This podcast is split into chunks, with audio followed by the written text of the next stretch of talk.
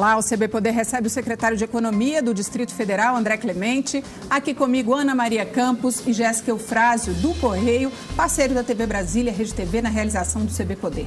Lembrando que também estamos ao vivo na página do Correio no Facebook e você pode participar aqui desse bate-papo com a gente. Seja muito bem-vindo, secretário. O GDF, pelo jeito aí, espera arrecadar mais com o IPVA. Explica pra gente um pouquinho por que, que isso vai acontecer. É por causa das alíquotas? É, o GDF espera que algumas pessoas que não pagavam antes vão pagar agora porque não teve aumento. Como é que é isso? Bom dia, bom dia Brasília. É, nós temos uma política de ajustar a carga tributária para aumentar a arrecadação. Parece uma incoerência, mas isso reduz a inadimplência. E conseguimos provar isso com o IPVA já nos primeiros 20 dias de, é, de 2020. Nós reduzimos as alíquotas no final do ano passado do IPVA, né, reduzimos entre 15% e 20% essas alíquotas e a nossa arrecadação nos primeiros 20 dias do IPVA já cresceu 20% em relação ao ano passado. Então, são 20% a mais de pagamentos e 15% a mais de arrecadação. Então, nós acreditamos que vamos reduzir a inadimplência, ajustar a carga tributária e Brasília vai ter uma melhor qualidade de vida com isso. Ou seja, uma conta que no final vale a pena, então. Vale Se... a pena.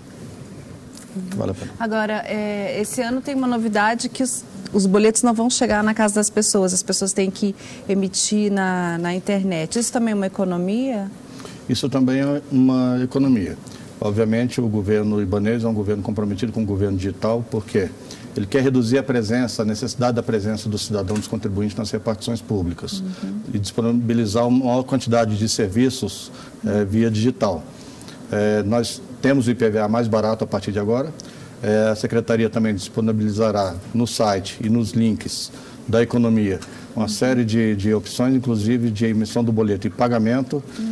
Agora, paralelamente também, porque nós sabemos que essa transição do digital para o físico, né, do físico saindo para o digital, é uma transição que lenta. Uhum. Nós precisamos que a população esteja preparada e acostumada para isso.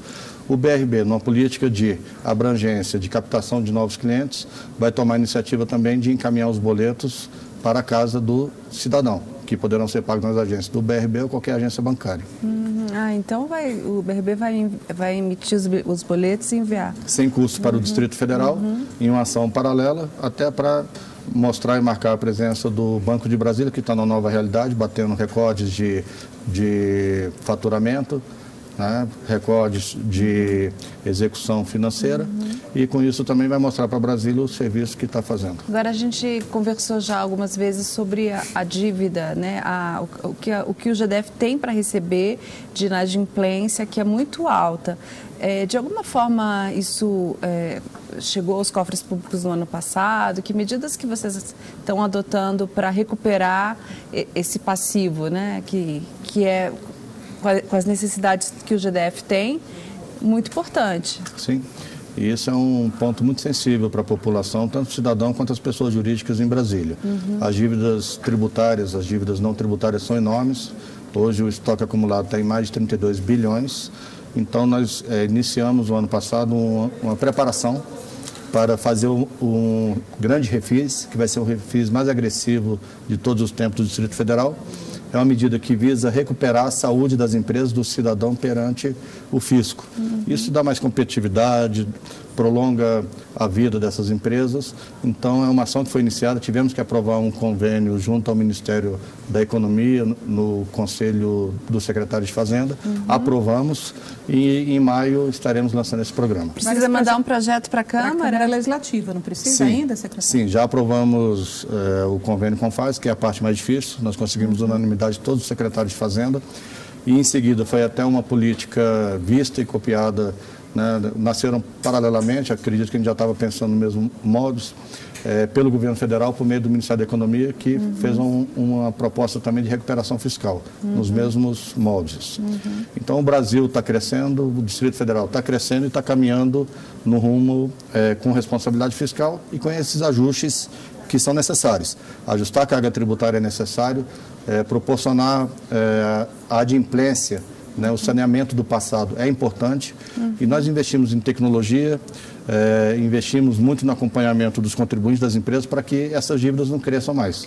Os detalhes já estão definidos desse grande refis? Como é que vai ser? É desconto? Sim. Alto? Como Qual é a novidade desse, desse novo programa de saneamento das empresas? Né? É, antigamente os refis eles trabalhavam o quê? Desconto da multa e dos juros. Uhum. E a gente percebeu que isso resolvia por três, quatro meses, as empresas aderiam, faziam os parcelamentos, daqui a pouco não conseguiam mais pagar, porque as parcelas ficavam altas e eles tinham que pagar o imposto do passado e o imposto do presente. Então nós resolvemos ser mais agressivos, até para ter uma maior aderência é, vamos ter redução do principal, ou seja, o valor do imposto, da correção monetária, dos juros e da multa. Obviamente, isso será escalonado também para não fazer injustiça com quem está pagando uhum. e nem prejudicar também a arrecadação do ano em curso. Então, há, uhum. alguns critérios. Haverá também a possibilidade de dação em pagamento para quitar essas dívidas. Dação em pagamento é o quê? É o cidadão que tem um imóvel, tem um bem e ele quer oferecer ao Distrito Federal em pagamento das dívidas. É, isso permite também a redução do montante que é devido. Uhum. Então são essas ações Existe algum estudo que mostre quanto que será possível recuperar desses mais de 30 bilhões? Nós... Porque tem algumas dívidas muito antigas que é impossível, né? Não, eu não diria nem impossível. Você tem que criar no devedor a sensação de que compensa ele fazer um esforço para ele se ver livre daquilo. Uhum. Né? São dívidas muito antigas, mas também que atrapalham a vida deles. Uhum. Então, se for uma ação muito vantajosa, obviamente eles vêm e quitam isso. Por isso, nós uhum. precisamos de um prazo até maio. Muitas pessoas perguntam por que, que não antecipa isso, por que, que não faz logo? Porque nós precisamos preparar o mercado. Quem tem dívida alta precisa preparar um imóvel, um patrimônio para ou vender ou quitar. Um, é, de repente compensa até uma operação bancária, uma operação empréstimo uhum. para fazer essa quitação. Então é isso que a gente quer fazer, investir muito em tecnologia e acompanhamento e monitoramento uhum. para que as dívidas atuais não atrasem mais, isso não virar uma bola de neve uhum. e é, uma ação de divulgação das vantagens de aderir a esse programa, uhum. para que todos possam se preparar e, quando for lançado, estarem prontos para aderir. Agora, secretário, tem que lembrar, então, o pessoal de casa que vai ser apenas um refis para o governo inteiro. Sim. É, até 2022. Sim. Porque se você não aderir a esse, né, agora em maio, Sim. você perde a chance, é Sim. isso. E aí fica com o nome sujo. E esperamos que, com o tempo, esses programas de recuperação não sejam mais necessários, até porque tem uma reforma tributária né, em vias de ser encaminhada ao Congresso pelo governo federal. Nós, no DF, estamos fazendo o dever de casa, que é ajustando carga tributária, simplificando os impostos. Estamos monitorando as atividades, ou seja, o cidadão deve os impostos, atrasa. A gente já faz um contato, já comunica o que está acontecendo, por que, que não está sendo recolhido o imposto, ou seja, responsabilidade na, no pagamento dos impostos. Então, no futuro, quando você não tiver uma dívida ativa tão grande, tantos contribuintes devendo, acaba a necessidade desse refis. Até porque, secretário, também passa uma imagem de que, é, a gente já conversou sobre isso aqui, né, Ana, que vale a pena não pagar. Sim. Né? Porque assim, a pessoa Sim. que paga em dia, ela fala, por que, que eu vou pagar em dia? Exatamente. Se mais para frente vai ter um refis, a gente vai ter desconto na multa, então passa ali uma impressão errada para as pessoas que são má pagadoras. Né? E por isso que a gente precisa estar presente, acompanhando as atividades de perto, fazendo os ajustes necessários para que todos vejam que trata de um Estado presente. O Distrito Federal tem sido um Distrito Federal presente. Tem recebido o setor produtivo, tem recebido as associações e tem ouvido e adotado aquilo que entende como justo e necessário para a população. Uhum. É um dos temas que você sempre é, deve ser questionado, imagino, enfim, pela repercussão desde a campanha, é a questão dos reajustes, né, André? É, como é que fica é, a programação para esse ano e a, até o final do mandato do governador Ibanês em relação a, aos reajustes, à paridade da Polícia Civil e agora existe essa promessa também de dar o reajuste para as forças é, militares de segurança. O que, que tem já certo em relação a isso? O Estado, obviamente, o Distrito Federal, para existir, para funcionar, para atender bem, obviamente, ele precisa de uma estrutura. São prédios públicos, são sistemas e são servidores públicos também. Uhum. Servidores públicos, obviamente, eles demandam o quê? Reajuste, recomposições salariais, novos concursos. A questão é né, fazer como isso. Então, nós temos feito com responsabilidade dentro das capacidades orçamentárias e financeiras, com os pareceres devidos. É uma agenda que tem que existir, a gente não pode fechar essa agenda. Assim como existe a agenda do setor produtivo, a agenda dos fornecedores, a agenda social, essa agenda do serviço público, ela é importante. Uhum. O importante é fazer com responsabilidade dentro das possibilidades e não deixar que todo o recurso seja carreado exclusivamente para a política de pessoal. Né, nós temos é, uma demanda reprimida por obras, por infraestrutura. Uhum. Nós estamos em curso com uma revisão da estrutura das 700 escolas, mais 700 escolas. Algumas serão reformadas, outras serão demolidas e construídas, e outras novas serão feitas. Há uma revisão da estrutura também das creches, dos conselhos tutelares, das delegacias. Então, o Estado, para atender bem a população, tem uma série de, de ações em curso. Uhum. Uma delas é essa, tratar bem o servidor, que é o eixo da política do Distrito Federal, tendo em vista a importância dele no atendimento da população. Tem algo previsto também para redução de uh, cargos comissionados, diminuição desses, desses funcionários que estão é, que não são concursados, mas trabalham para o governo, enfim? Há uma preocupação em redimensionar toda a máquina pública, inclusive a, é, a mão de obra. Obviamente, os concursos estão sendo revistos, alguns são necessários, porque é, muito tempo, algumas áreas não fazem concurso público. O auditor da Receita, por exemplo, é um concurso muito importante, era Receita para o Estado, e há mais de 20 anos não havia um concurso para auditor. Né? É, nós estamos também redimensionando, tentando substituir alguns trabalhos braçais por tecnologia. Uhum. Né? Isso reduz o custo da máquina. Na questão dos cargos em confiança, não há previsão de reduzir, por quê? Porque há muito tempo o Estado está desse tamanho e o Distrito Federal cresceu. Nós temos hoje 33 regiões administrativas e uma grande demanda por servidores, né, por atendimento. Nós sabemos que não, é, não bastam somente os servidores de carreira, são muito importantes, nós privilegiamos e tem inclusive percentuais mínimos né, para privilegiar os servidores de carreira em cargos de confiança, mas nós precisamos também de alguns cargos para acomodar a mão de obra externa. Agora, é, existe um debate é, de um projeto que o governo federal vai enviar, não sei se já enviou ao Congresso, para que a, o Fundo Constitucional do DF seja gerido pelo GDF e não pela União, porque existe aí um conflito, né? É, os recursos são federais, são para pagar servidores e, e, investimentos da segurança do DF e da, e da saúde e da educação, mas tudo depende do governo federal. E eles fizeram um estudo e pretendem mandar, não sei, isso que eu queria te perguntar, se já mandaram esse projeto, se você tem eh, conhecimento, se já mandaram, e o que que muda, o que que, qual é o benefício para as contas públicas do DF desse fundo ser gerido pelo GDF? A vantagem é homenagear as prerrogativas do Distrito Federal como ente federado. Autonomia uhum. política, administrativa e financeira. Quanto mais nós tivermos, né? mais liberdade temos para fazer os ajustes e seremos cobrados né? pela população, seremos cobrados por quem repassa o recurso. Obviamente, a prestação de contas sempre existe. O que nós precisamos reduzir é a questão de burocracia, da quantidade de pessoas envolvidas. Né? Na questão do Fundo Constitucional, obviamente, às vezes o Distrito Federal é visto como um ente federado e, e às vezes como um parceiro da União, é, já que recebe os poderes da União. É, aqui nós temos a sede do governo federal, do Poder Executivo, do Legislativo, das embaixadas. Isso gera uma série de ônus para o Distrito Federal. Então, isso é, é, muito claro, já é pacificado. E o governo federal tem sido muito sensível a toda essa alteração. Temos conhecimento, sim, estamos trabalhando conjuntamente já, o projeto já foi? Já foi para o Congresso? O projeto está é, é em vias de encaminhado, ainda não vai... foi encaminhado. Uhum. Né? É, você tem uma PEC, uma alteração da Constituição, uhum. e tem uma ou duas medidas provisórias que serão encaminhadas. Obviamente, nós vamos é, trabalhar em cima do texto final também, acompanhar isso, mas, como você perguntou, se isso é bom para o Distrito Federal, é bom para o Distrito Federal e para as forças. Uhum. Por quê? Permite um diálogo direto uhum. e o, o governador, né, é, o secretário de Segurança é quem percebe as reais necessidades aqui de acomodação desses recursos é, uhum. para entregar o serviço de segurança pública, uhum. a política de segurança pública à população. É. Isso in, inclui o quê?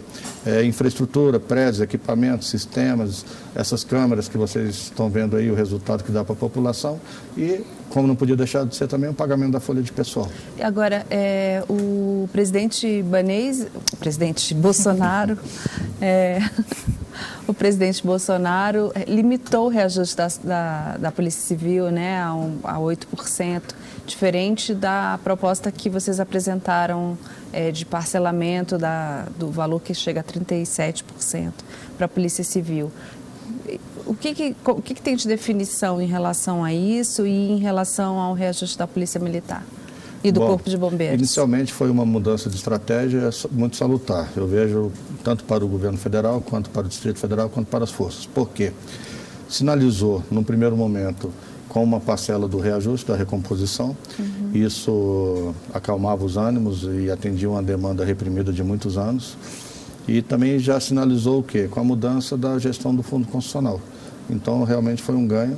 Eram, eram demandas que estavam reprimidas há décadas e agora a gente começa a avançar é, nesse rumo. Uhum. Secretário, o que, é que o governo está fazendo efetivamente para trazer grandes empresas aqui para o Distrito Federal? A gente sempre conversou sobre isso aqui, que muitas vezes as empresas queriam ficar aqui em Goiás, né? Goiás levava uma vantagem imensa Sim. em cima do Distrito Federal. O que é que o governo está fazendo para poder mudar essa realidade? Nós estamos criando um ambiente fiscal e um ambiente econômico favorável ao crescimento dessas empresas, à vinda dessas empresas. Se você não for atrativo, eles não vêm. E como é que você pode ser atrativo? trabalhando muito a questão da infraestrutura econômica. Infraestrutura são o quê? São vias, é, esses polos de desenvolvimento econômico. Tem que estar com uma estrutura de mobilidade, de transporte, pontos de ônibus, se tiver um metrô passando perto, ótimo. Né? Então, isso nós temos investido bastante. E perto dessas áreas industriais, já há sinalização, inclusive, para instalar novas escolas, novas creches, novos postos de atendimento à saúde. Para quê? Para você ter uma infraestrutura econômica. Isso é muito importante.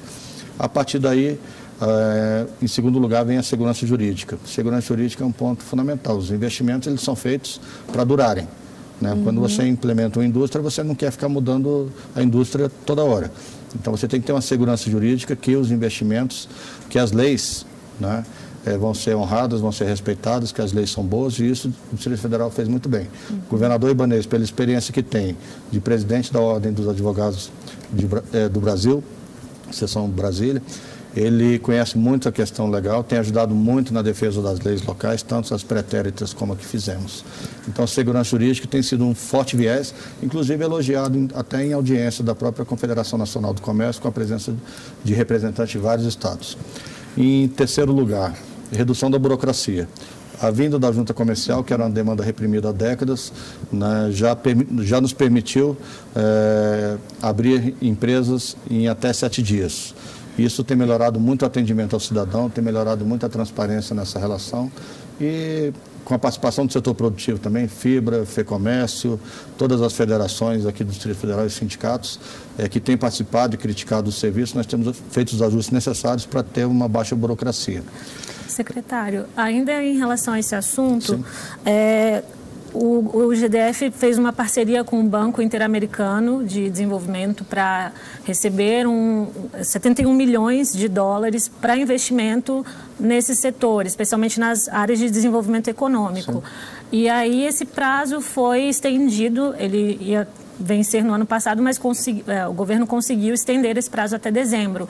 É, o senhor acha que vai ser possível terminar todas essas obras nas áreas de desenvolvimento econômico, essas obras de infraestrutura previstas até o fim do ano, para que essas empresas venham para cá e consigam se instalar de uma forma uh, com o básico que elas precisam? Sim. Até porque essas ADES estão detonadas, né, secretária? Largadas, né? Você vê, são investimentos milionários, geralmente essas empresas pagam milhões de impostos e você não tinha infraestrutura nessas áreas. Recursos contratados estavam parados, nós retornamos na área de desenvolvimento econômico da Ceilândia. Já é nítido o trabalho que foi feito lá de saneamento, águas pluviais, asfaltamento, né? e não vamos parar por aí, vamos fazer lá na região uma creche e mais um posto de atendimento da saúde ali perto. Então a gente está investindo não só na infraestrutura econômica que dê é, sustentação para essas empresas, mas também em ações sociais também. Nós estamos pensando nos empregados dessas empresas, nas famílias deles, e isso é uma, é uma cadeia, um sistema que tem que, que você tem que atender as empresas e os, e os funcionários. Então isso faz parte da nossa agenda. Então, infraestrutura econômica está nesse sentido, a segurança jurídica também, a burocracia. A gente avançou bastante e uma das principais ações no ano de 2019 foi justamente ajustar a carga tributária. Nós ajustamos a carga tributária do setor agropecuário, do setor industrial, do setor atacadista. Nós acabamos com a DINFAL, que matava né, milhares de, de empresas varejistas. Até 2018, 16 mil empresas varejistas tinham morrido no Distrito Federal, segundo dados do próprio Sindicato Varejista. Então, nós cri estamos criando, né?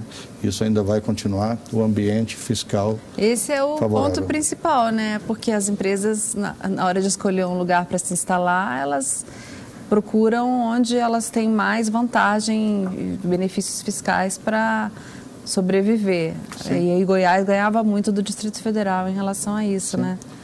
A gente precisa fazer um break, secretário. Mas a gente não. volta falando desse assunto, a gente retoma. Ana, um minutinho a gente volta com mais CB Poder, que hoje recebe o secretário de Economia do DF, André Clemente. A gente volta já.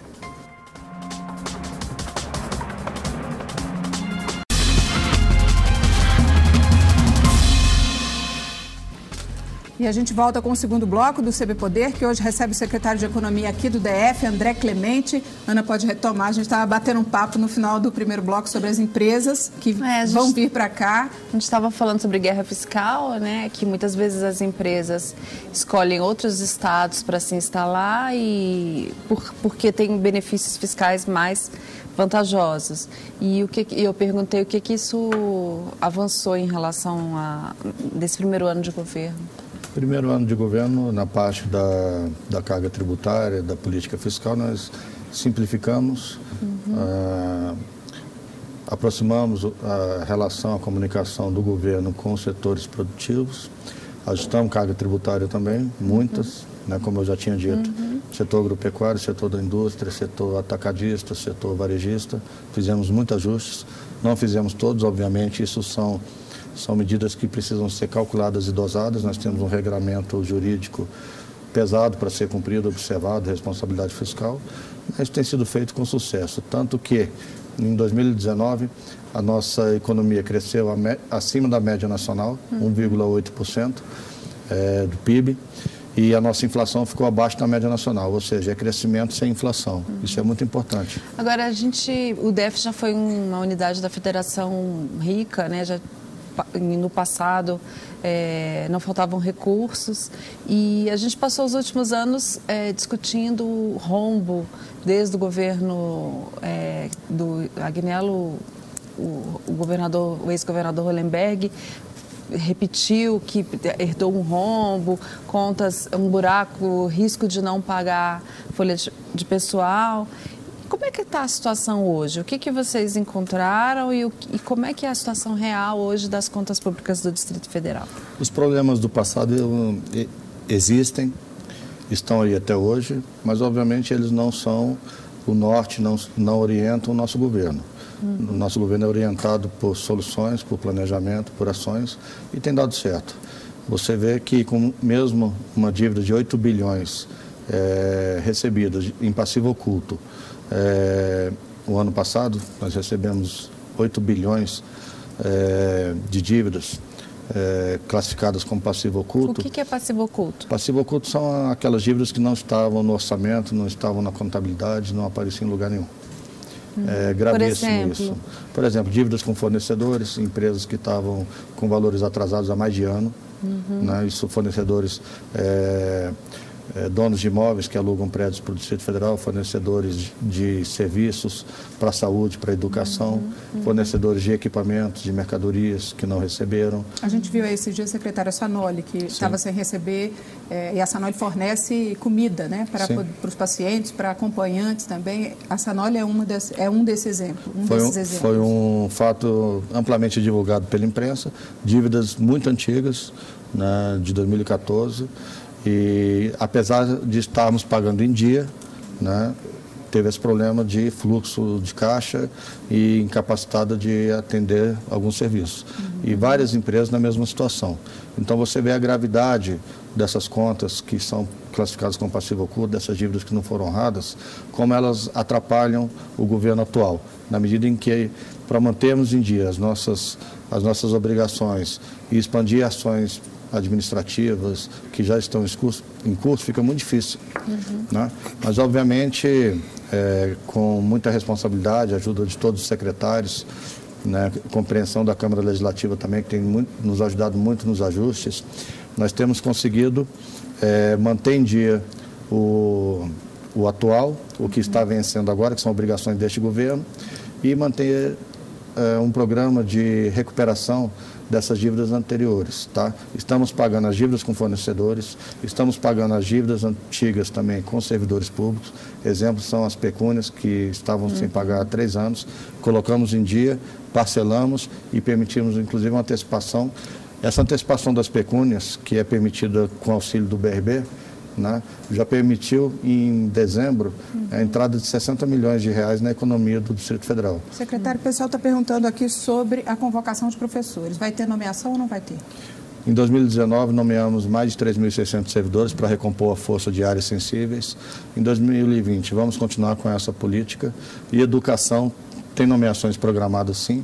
Não posso precisar a data nesse momento, que depende de alguns ajustes ainda mas professores serão nomeados este ano. Na área da saúde também, muitos cargos com previsões de nomeações para este ano, recompondo a força de trabalho para poder atender as áreas de Brasília. E PMDF, também o pessoal perguntando aqui, Matheus, convoca a próxima turma da PMDF, já temos orçamento na LOA 2020?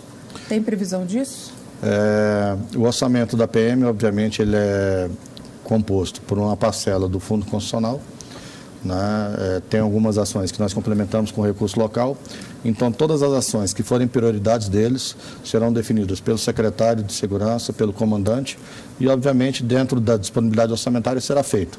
Né? Obviamente serão chamados. A questão é né, se esse chamamento ocorrerá já no começo do ano ou no meio do ano. Porque, dependendo de quando você fizer, você gasta mais orçamento ou gasta menos. Uhum. E como há né, a, a questão do, dos 8%, de reajuste da PM, a outras prioridades do governo também. Então, o secretário de Segurança e o comandante vão definir as prioridades e estabelecer o cronograma. Secretário, em relação, é, desculpa mudar de assunto, mas é, acho que esse é um tema também relevante para a população que diz respeito ao aumento das passagens de ônibus Sim. e metrô. É, qual foi a, a, necessidade? Houve algum, é, foi encontrado algum déficit? É, qual foi o maior problema que justificou esse aumento? É, inclusive, também queria saber se o senhor pode relacionar isso com algumas outras é, ações recentes. O governo encaminhou um PL para no fim do ano, né, que foi aprovado na Câmara Legislativa, que prevê que a, prevê um aumento uh, aliás, a criação de um, uma verba indenizatória para é, transporte, é, como se fosse um auxílio de deslocamento para procuradores do DF, e sem que eles precisem comprovar os gastos com isso. Ainda que os, as duas coisas não estejam relacionadas, é, como é que o senhor pode explicar o motivo de ter esse aumento uhum. né, na, das passagens e também a aprovação desse, desse, dessa verba indenizatória? Sim. Secretário, tem pouquíssimo pouquíssimo tempo, 40 segundos. Então, o senhor fala pelo menos do transporte, depois a gente fala da outra pergunta. Tá bom. Questão do transporte. O mundo inteiro sabe que você tem que transferir o financiamento do serviço para quem usa. E do jeito que estava, mais de 700 milhões saíram do Tesouro do, da contribuição dos contribuintes, dos impostos, para financiar o sistema de transporte. Então, esse ajuste visa transferir para a tarifa exatamente o custo daqueles que não pagam. Quem não paga, alguém vai pagar a conta. Então, é na tarifa de quem está usando o transporte que vai financiar. Na questão dos procuradores, eles são muito responsáveis, defendem as leis dos estados, acompanham uma série de ações muito importantes. E o que foi feito nessa lei foi só um ajuste do que já existia. Né? A indenização do transporte já existia, então eles fizeram um ajuste nessa indenização. Ok, secretário, obrigada pela sua presença aqui no CB Poder. Ana, Jéssica, o Correio Brasiliense, a TV Brasília, a Rede TV, ficam por aqui com mais uma edição do CB Poder. A gente volta amanhã, 1h20. Até lá.